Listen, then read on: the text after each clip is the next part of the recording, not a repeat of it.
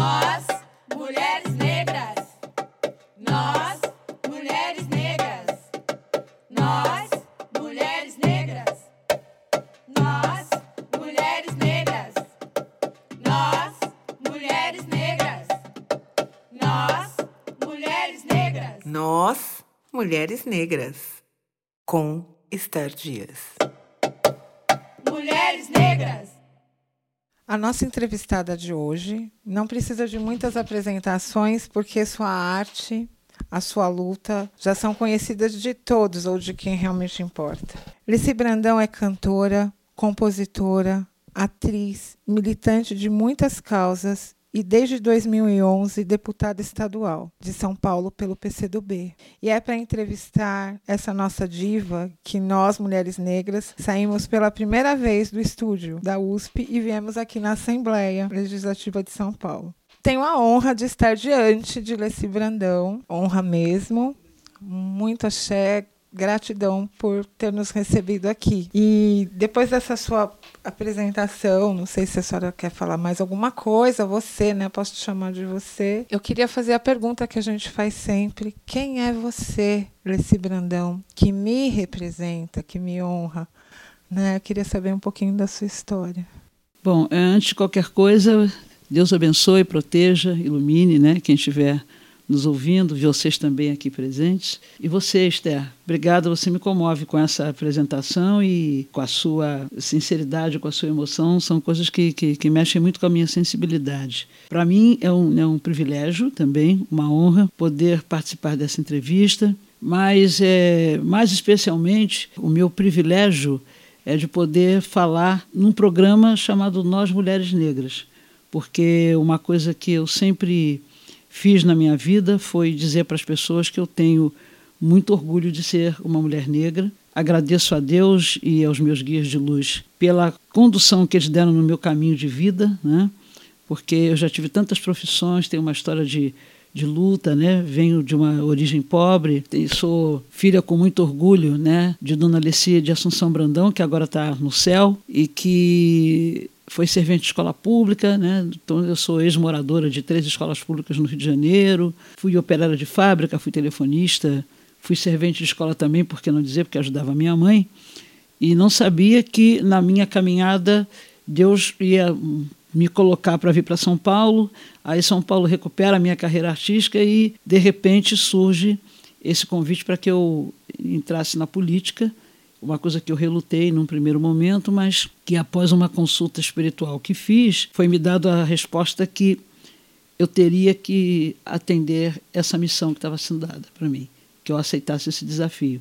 Aceitei e São Paulo fez um fato histórico, né? Ou seja, eu sou a segunda mulher negra a entrar na Assembleia Legislativa de São Paulo, que é a maior assembleia da América Latina. A primeira eh, deputada aqui foi a doutora Teodosina Ribeiro, e a segunda sou eu. E fico feliz também porque, na mais recente eleição, mais duas mulheres negras entraram nesta casa e eu sei que a, a referência fui eu, entendeu? Então fico muito feliz por isso. Nós que agradecemos, né?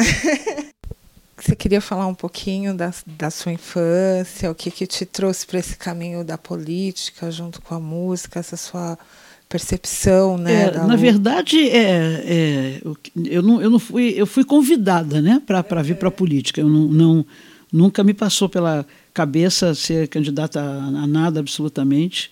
Eu sou filha é, natural do seu Antônio Francisco da Silva e da dona Lecida Assunção Brandão, ambos pessoas que tinham uma coisa muito importante, que era o respeito né, às, às pessoas. Nós é, tivemos uma vida de, de muita humildade, né? minha família toda, inclusive, minha, a família ligada à minha mãe, minha avó, por exemplo, foi cozinheira de forno e fogão, né? trabalhou em várias casas de família. Nós é, moramos em, em casa de cômodos, né? que não eram um cortiço, mas eram casa de cômodos mesmo, lá em Vila Isabel. E quando houve a, a a impossibilidade né, de nós pagarmos aluguel, enfim, é, houve a, a oportunidade da minha mãe, na condição de, de servente de, de escola, ser moradora de escola pública, não precisava pagar aluguel. Mas, por outro lado, o número de salas e número de banheiros para lavar, limpar e tal diariamente era bem pesado. Então eu, eu participei de todo esse, esse processo, mas sempre estudando, né? O primário, fiz um primário direitinho, minha mãe me ajudava e tal, porque essa, essa parte ela sempre soube muito bem e tomava as lições e tal.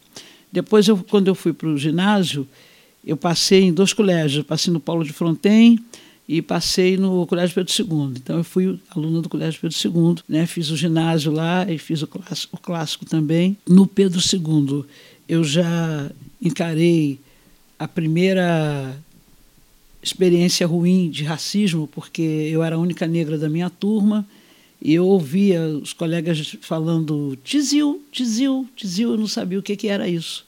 Eu escutava isso na sala e um dia uma amiga chegou e disse, olha, esse tizil é um passarinho preto e o pessoal botou esse apelido em você, porque toda hora ficar falando tizil é para mexer com você, que você é a única negra da turma. Então esse foi o primeiro, primeiro processo assim de, de racismo que eu conheci, né, no ginásio no Pedro II. Hum, depois eu fiz o clássico e tal, e achava que com o diploma de, do ginásio, de, diploma do clássico, eu iria ter é, possibilidade de arranjar um emprego bom e tal na minha vida. Aí meu pai faleceu em 64, e aí em 65 eu terminei o clássico e achei que ia ser muito fácil conseguir emprego. Só que eu não, não observei que aquele, aquele classificado que, que vinha no jornal precisa-se de moça de boa aparência, significava dizer que não poderia ser mulher negra. Né? Então eu tive muita dificuldade para arranjar o primeiro emprego.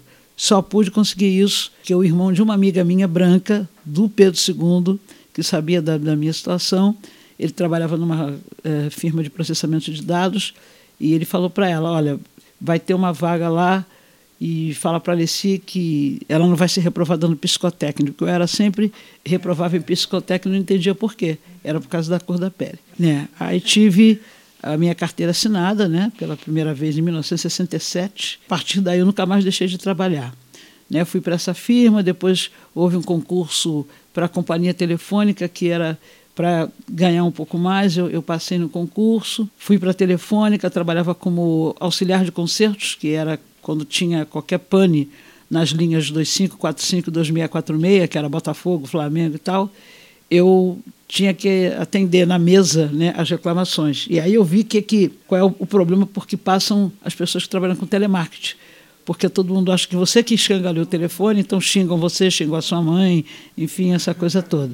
Só que nessa época foi a época que tinha o programa Grande Chance, no Flávio Cavalcante. E todo mundo me incentivou para que eu me inscrevesse, que eu já fazia música nessa época e tal. Eu me inscrevi, fui para a Grande Chance e no dia da minha apresentação eu fui a melhor da noite. O programa do Flávio, tinham várias personalidades na banca, Sérgio Bittencourt, Mister Eco, enfim, eh, não, não lembro o nome dos outros. Mas a Telefônica aproveitou o sucesso que eu fiz na Grande Chance e me prometeu promoção dentro da, da Telefônica. Eles esperaram a final do, do concurso. Como eu não tirei em primeiro lugar, porque naquela época não eram só cantores, compositores, era tudo, né? Todas, a, todas as, as, as classificações eram importantes. E aí, como eu não ganhei, eles esqueceram da promessa e eu continuei como telefonista mesmo. Até que a minha mãe, eu tenho o mesmo nome dela, né? Era Leci de Assunção Brandão e eu sou Leci Brandão da Silva. Ela foi levar um expediente da escola, né? Nós morávamos na escola. Depois da Escola Equador, em Vila Isabel, nós mudamos para uma escola lá na Pavuna, e da Pavuna a gente foi para Realengo, escola Nicarágua. Morei, nós tivemos três escolas.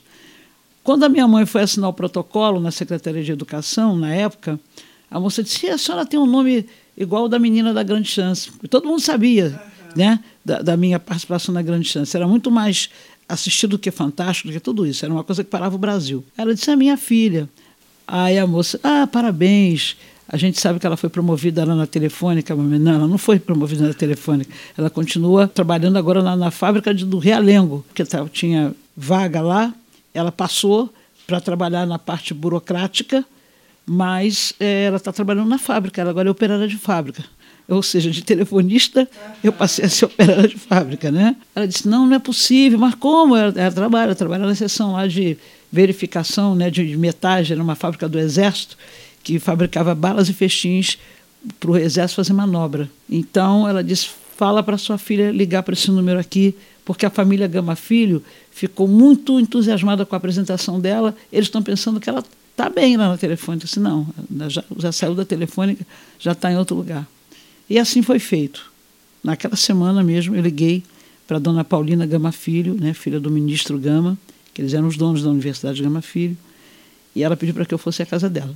Aí eu esperei o final de semana, fui lá no Ipanema, né, um apartamento assim por andar, era um prédio muito bonito. Só que nessa época eu tinha cinco calos em cada mão, porque você mexia com metal, né, uma coisa que então minha mão tinha um calo aqui, aqui, sabe?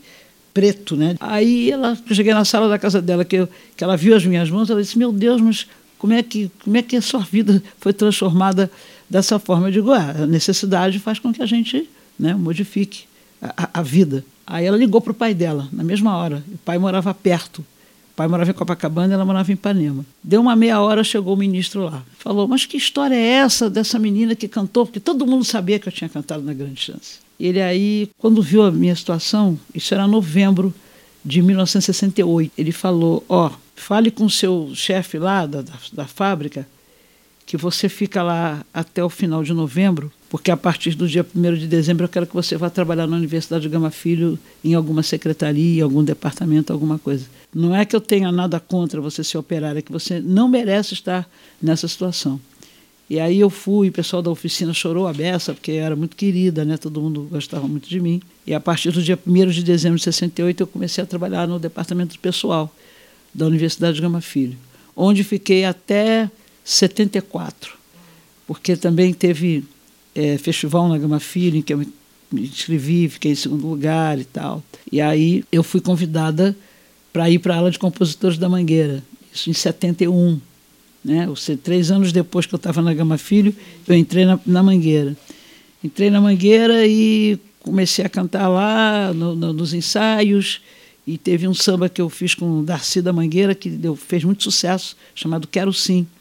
E esse samba, quando cantava na quadra, a quadra explodia. Né? E entre as, as milhares de pessoas que iam lá, foi lá o Jorge Coutinho. Coutinho era o coordenador, diretor artístico do Teatro Opinião, da noitada de samba do Teatro Opinião. E aí ele me convidou para ir cantar no Teatro Opinião, na segunda-feira lá. Aí eu fui, o pessoal gostou demais, enfim. Na semana seguinte ele me convidou de novo. Falei, será que na outra semana eu posso cantar alguma coisa que não seja o Quero Sim, que seja outro, outro tipo de samba? E eu cantei um samba que tinha uma conotação política, né? Então, como lá era frequentado toda segunda, era o ponte dos jornalistas, eles ficaram impressionados. Falaram, nossa, tem uma menina negra da Mangueira que está cantando umas coisas diferentes, enfim, não sei o quê. Nessa história eu conheço o Sérgio Cabral, pai do governador. O Sérgio Cabral era um crítico de música, enfim, jornalista. E o Sérgio Cabral perguntou: Você não tem vontade de assinar um contrato com uma gravadora? Eu digo: Não, eu estou trabalhando lá na, na, na, Gama Filho, fui convidado para vir cantar aqui no Teatro da Segunda. Para mim, tá bom, enfim. Mas aí o pessoal começou a ter, fazer muita pressão, começou a sair matéria minha em jornal e tal. Aí eu tive que fazer uma opção naquele momento, né? E a opção que eu fiz foi de tentar ver o que, que ia acontecer com a minha vida em, em termos de arte. Aí eu fui na, na Gama Filho, lá para o diretor, ele falou: vou dar a sua demissão, vou mandar você embora para você poder ganhar, ter ganhos trabalhistas, enfim, fim de garantia e tal. Se der certo lá fora, tudo bem. Se não der, você tem a sua porta aberta aqui para voltar para a universidade, né? E assim começa a minha carreira. Em 1974, eu comecei a cantar no Teatro Opinião. Em 75, eu assinei contrato com a gravadora Marcos Pereira. Fui para o Festival Abertura da Globo, né? E aí começa a minha trajetória artística. Assim, eu me torno artista, né? E, e aí tudo aconteceu, porque na minha carreira eu tive a oportunidade de gravar e escrever é, músicas que contemplaram muitas pessoas, né? O que a gente sempre falou do, da questão social, sempre escreveu sobre tudo, nordestino, população indígena, população negra, mulher negra, gay people, que na época era gay power, né? não tinha negócio. Hoje é LGBT, TI, que, que mais, isso aqui, e eu, antigamente, naquela época, não. Então eu, eu, eu fui uma pessoa que cheguei na frente de muitas coisas que hoje estão na moda, que as pessoas falam, eu já falei lá nos anos 70. Né? Ou, ou seja, eu antecipei né? muita coisa, muita discussão, muitas pautas que hoje são importantes, a gente foi precursora de, de muitas caminhadas aí. Sem ser filiada a nada, sem participar de partido nenhum, nunca fui de entidade nenhuma, nunca fui do movimento negro, nunca fui do movimento, sabe, das mulheres e tal. Mas, por exemplo, quando eu trabalhei na Gama Filha, eu tive a oportunidade de conhecer Lélia Gonzalez, que ela era professora de filosofia. E ela sabia que eu fazia música e foi uma das pessoas que me incentivou. Falou: olha, se você tem que continuar, que você está tá, tá escrevendo umas coisas muito importantes e tal. E nessa caminhada conheci a Teresa Santos, que era uma pessoa daqui de São Paulo, que aí, aí já na carreira artística, né? Eu conheci a Teresa aqui, enfim, conheci gente ligada ao PT, gente ligada a, a, a, aos partidos de bandeiras vermelhas. Depois uh, eu fui para o conselho, para a CEPIR, a Matilde, né, quando foi ministra, me convidou também para ir lá. Participei de todas as campanhas do Lula desde o início né, cantando, sempre cantando, sempre fazendo a, a minha arte de, de cantar e compor. E aí, em 2009, eu fui convidada pelo Orlando Silva e pelo Netinho de Paula para é, ser candidata a deputada. Meu empresário ligou para mim e disse: estão convidando você. Eu falei: não quero, não quero saber disso. Acho que eu já faço um trabalho político através da, da minha música. Mas aí eu, eu fui fazer uma, uma consulta espiritual, né? e nessa consulta espiritual a resposta que recebi foi que era mais uma missão que o meu anjo guarda estava me dando e que eu aceitasse o desafio. Aí eu aceitei, fiz a campanha de 2010, fui eleita e agora acabei de ser eleita para o terceiro mandato e estou aqui. Arrasando, né? Fazendo leis, promovendo leis que nos ajudam demais. Essa sua última. É, o nosso sobre... mandato é mais é, pessoas. Eu é, lido gente é, só com gente. Meu, é. meu mandato é para gente. E com a nossa religiosidade, né? A minha, Exatamente. por exemplo. Eu só tenho a agradecer, porque é muito mais seguro, né? Quando tem uma lei claro. que te protege, Isso. né? E nossa, Alice, eu estou emocionada, gente, emocionada, feliz, contente, honrada demais, né? E também e... Eu, eu, preciso te explicar o porquê da, da religião de matriz africana na minha vida, porque ah, depois que, eu, que eu, eu comecei a minha carreira, em 1980, eu apresentei meu novo repertório para 81, e aí foi dito para mim pela gravadora que era um repertório muito pesado, as, as letras eram muito sérias e tal, e que eu fosse para casa para fazer um, um, um, novo som. Eu achei aquilo um desaforo, aí fiz uma carta de demissão, que aliás eu pedi demissão de todos os empregos que eu tive na minha vida. E pedi demissão de uma multinacional, que era no caso a Poligram na época. Né? Só por eu ter feito essa ousadia, eu acabei ficando cinco anos sem gravar. Passei cinco anos sem gravadora, ninguém que. que né? Muito bem. Aí, no início de 84, eu já estava com a cabeça a mil e tal. E minha mãe já ia num, num terreiro lá em São Gonçalo, longe a beça, e lá tinha uma senhora, Dona Alice, que já faleceu há alguns anos, e ela trabalhava com o caboclo Rei das Ervas, era uma casa de candomblé, queto, né? A mamãe, ah, minha filha, vamos lá um dia, eu estava descrente de tudo. Falei, ah, tá, vou, vou, vou lá nesse lugar. Aí fomos, atravessamos a ponte e tal. Eu digo, mas não chega esse lugar, quando é que vai chegar esse lugar? São Gonçalo, longe esse lugar, reclamando pra caramba. Aí deparei com uma ladeira íngreme, o um negócio. É, era, não, eu digo, meu Deus do céu, meu carro não vai subir aí. Tal. Cheguei lá, uma casa, um terreiro muito simples mesmo, bem, bem simples. E chegou uma, uma senhora que eu achei que ela podia ser tudo, menos a mãe de santo, muito simples, com vestidinho de chita e tal. Aí chegou a hora do seu, seu rei das ervas me atender. E ele falou para mim o seguinte: Olha, você ainda vai retomar a sua carreira. Eu falei: Pô, mas eu estou cinco anos sem gravar. Ele falou: Não. Você vai retomar porque você precisa cuidar só do seu anjo de guarda. Você não, não, não cuida do seu anjo de guarda, você é uma filha de Ogum com Yansan. São dois guerreiros, né, né? Mas só que antes de você retomar a sua carreira, você ainda você vai sair do Brasil. E eu duvidei das palavras de seu rei. Até que eu peço a Gol sempre a ele por causa disso. Isso foi no início de 84 em novembro de 84, eu recebi uma carta da Odebrecht Engenharia, que ela fazia toda a reconstrução de Angola, que tinha tido a guerra né, e tal. Peguei quatro músicos né, que eu conheci e tal, e fui, fui, fui para Angola, assim, mês de novembro. Fui lá cantar em Luanda. Eu me lembro que quando eu desci do avião, eu bati a cabeça na terra para pedir, sabe, agor, porque eu falei, meu Deus, eu não acreditei no caboclo. Né? Isso 84, novembro. Em julho de 85, eu assinei contrato com a gravadora Copacabana, que foi a gravadora que, me, que lançou aqui, era de, era de São Bernardo, né? Foi o disco que veio é, Papai Vadiou, Zé do Caroço, Cefuno de Quintal e tal. Eu vendi tanto disco que eu não gravei em 86, só fui gravar em 87. E aí eu assumi um compromisso comigo mesmo, de que a última faixa do, do, desse LP, eu botei a saudação a seu rei das ervas. Ele não me pediu nada, mas eu fui lá levar o LP, aí seu rei falou para mim, a partir de agora, ponha sempre a saudação de um orixá nos seus LPs. Comece com Yansan, que é o orixá que dá toda a sua sensibilidade. Essa sua parte de arte é ela. A sua parte de luta, de desbravar, não sei o que, é o Ogum. Isso foi tão certo que em 88, quando eu gravei o LP Um Beijo no Seu Coração, e a última faixa era Saudação Ogum, eu recebo o meu primeiro disco de ouro. Estourei o Brasil inteiro com Olodum Força Divina. Né? E aí, aí o negócio foi, entendeu? Foi, foi muito legal. E até hoje, quando eu gravo, eu tenho que colocar uma saudação de um orixá. Por isso que eu respeito, acredito mesmo e luto pela religião de matriz africana. Porque eu tenho, eu tenho muitas experiências, né? recebi muitas respostas muito boas. Axé, Leci, por tudo, né? Leci, fala um pouquinho sobre o seu trabalho legislativo, fala das leis, os projetos que você apresentou e, em muitos casos, aprovou. Nossa mais recente lei, ela, ela foi em 18 de setembro né, desse ano, era um projeto de lei de 2017, que dispõe sobre penalidades administrativas a serem aplicadas pela prática de atos de discriminação por motivo religioso. Então, na verdade, essa lei ela preserva o respeito a todas as religiões. Ninguém pode perseguir quem quer que seja por causa de, de motivo religioso. E o pessoal gostou muito disso aí, né? Bastante. Mas tem algumas coisas aqui que eu gosto de citar, até por causa da nossa conversa, que é, a, a por exemplo, é, Encontro Paulista de Hip Hop, que o hip hop é um segmento musical que os, os, os conservadores não gostam, tivemos bastante dificuldade para aprovar. É, no calendário turístico do Estado, a gente colocou, isso é lei, o samba da feira, né?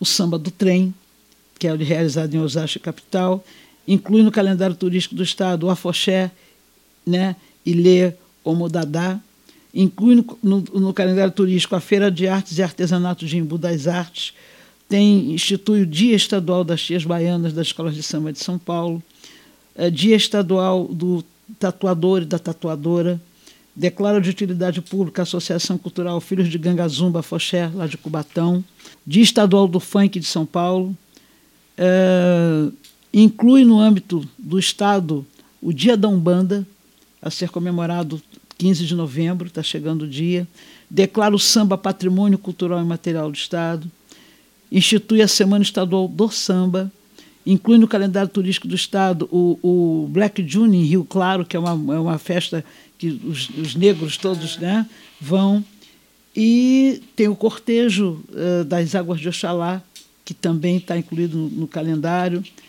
Torna, isso aqui é importante, torna obrigatória a informação sobre cor ou é, identificação racial em todos os cadastros, bancos de dados, registros de informações assemelhados, públicos e privados, no estado de São Paulo. Importantíssimo. Né?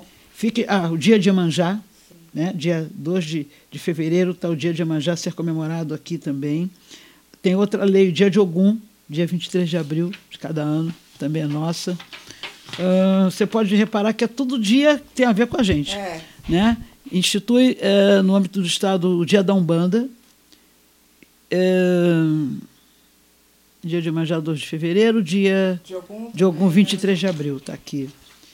E com isso, a gente tem assim também projetos de lei que mexem com outras questões, por exemplo, a prevenção de violência obstétrica no âmbito de assistência né, é perinatal, porque a gente sabe que a mulher negra é muito maltratada nessas horas né? institui o ensino de, da lei Maria da Penha nas escolas, e são projetos de lei. Cria o prêmio Marisa Letícia Lula da Silva, né? Mulheres na Luta, isso ainda não, não, não, passou. Tem a Semana Estadual de Conscientização sobre os Direitos das, das Gestantes, institui o Pacto Estadual Social para a Humanização de assistência ao parto e nascimento em todos os estabelecimentos de saúde, obrigatoriedade de universalização da aplicação das normas de saúde atinentes ao parto e nascimento no Estado, institui o Dia Estadual, isso é lei, da mulher negra, latino-americana e caribenha, é, e é, o prêmio bom. Teodosina Ribeiro, que é uma das coisas que todo mundo gosta, porque nesse dia a gente premia, entrega uma medalha para, no mínimo, 10 mulheres negras ou não que tenham uma atividade social. Né? As mulheres que sejam importantes para a sociedade. E esse aqui que é para todo mundo. Essa lei ainda foi até o Alckmin me ligou por causa disso, para parabenizar. Veda aos estabelecimentos comerciais a exigência de valor mínimo para a compra com cartão de crédito ou débito. Ou seja, você com cartão de crédito você pode comprar o que você quiser, né? Hum, deixa eu ver aqui mais alguma coisa. Sim, essa também é lei forte aqui. Altera uh, a lei que dispõe sobre as penalidades a serem aplicadas à prática de discriminação em razão de orientação sexual. Tá, isso está sendo. Isso foi muito bom, ajudou muita gente também. É que é tanta coisa que a gente faz é, tem que tem que não dá para decorar, não. É, a mais importante ultimamente foi essa da religião. É, arrasou, eu fiquei felizérrima. E agora, para a gente terminar, se despedir, porque eu sei que a deputada tem muito trabalho e ela traz a política na vida e ela trabalha de verdade. Então eu queria pedir uma palhinha da música que você mais gostar. E aí é complicado, hein? É... Porque não tem a que eu mais gosto. Tem algumas, né? Mas aqui, inclusive, vai acontecer é uma, uma roda de samba de mulheres no próximo dia 9 em todo o Brasil, inclusive em alguns países também fizeram, essa, fizeram esse movimento, esse projeto que às 17h30 né, do dia 9, algumas rodas de samba, centenas de rodas de samba, vão cantar o Zé do Caroço. Todo mundo vai cantar. Que eu né? amo. E o, e o, CD que eu estou entregando aí para vocês também tem essa música, né? Eu pediria essa. Que diz que o amo. seguinte: Num serviço de alto-falante, no Morro do Pau da Bandeira, quem avisa é o Zé do Caroço, Amanhã vai fazer alvoroço, alertando a favela inteira. Ah, como eu queria que fosse em Mangueira, que existisse outro Zé do Caroço, para dizer de uma vez para esse moço: carnaval não é esse colosso, nossa escola é raiz, é madeira, e por aí vai, né? Bom, gente, é o Zé do Caroço dos lábios de Leci Brandão emocionadíssima, feliz, contente, honrada. Axé, axé por tudo que pra você faz por nós, porque você nos representa, nós mulheres negras, está estourando hoje de contentamento. Axé, Leci, por me receber. Para você também, Esther, que Deus abençoe você, que eles possam, todos os guias de luz, os orixás, deem a você muita saúde, né? muita prosperidade, luz na sua caminhada, né? para você e também para o Eduardo, que Deus te abençoe, te ilumine, e muito grata por essa felicíssima oportunidade. Foi muito ah, bom para mim. Nós, Mulheres Negras. Apresentação: Esther Dias. Direção: Eduardo Vicente. Edição: Sandro Dalla Costa. Realização: Departamento de Cinema, Rádio e Televisão da ECA USP. Mulheres Negras.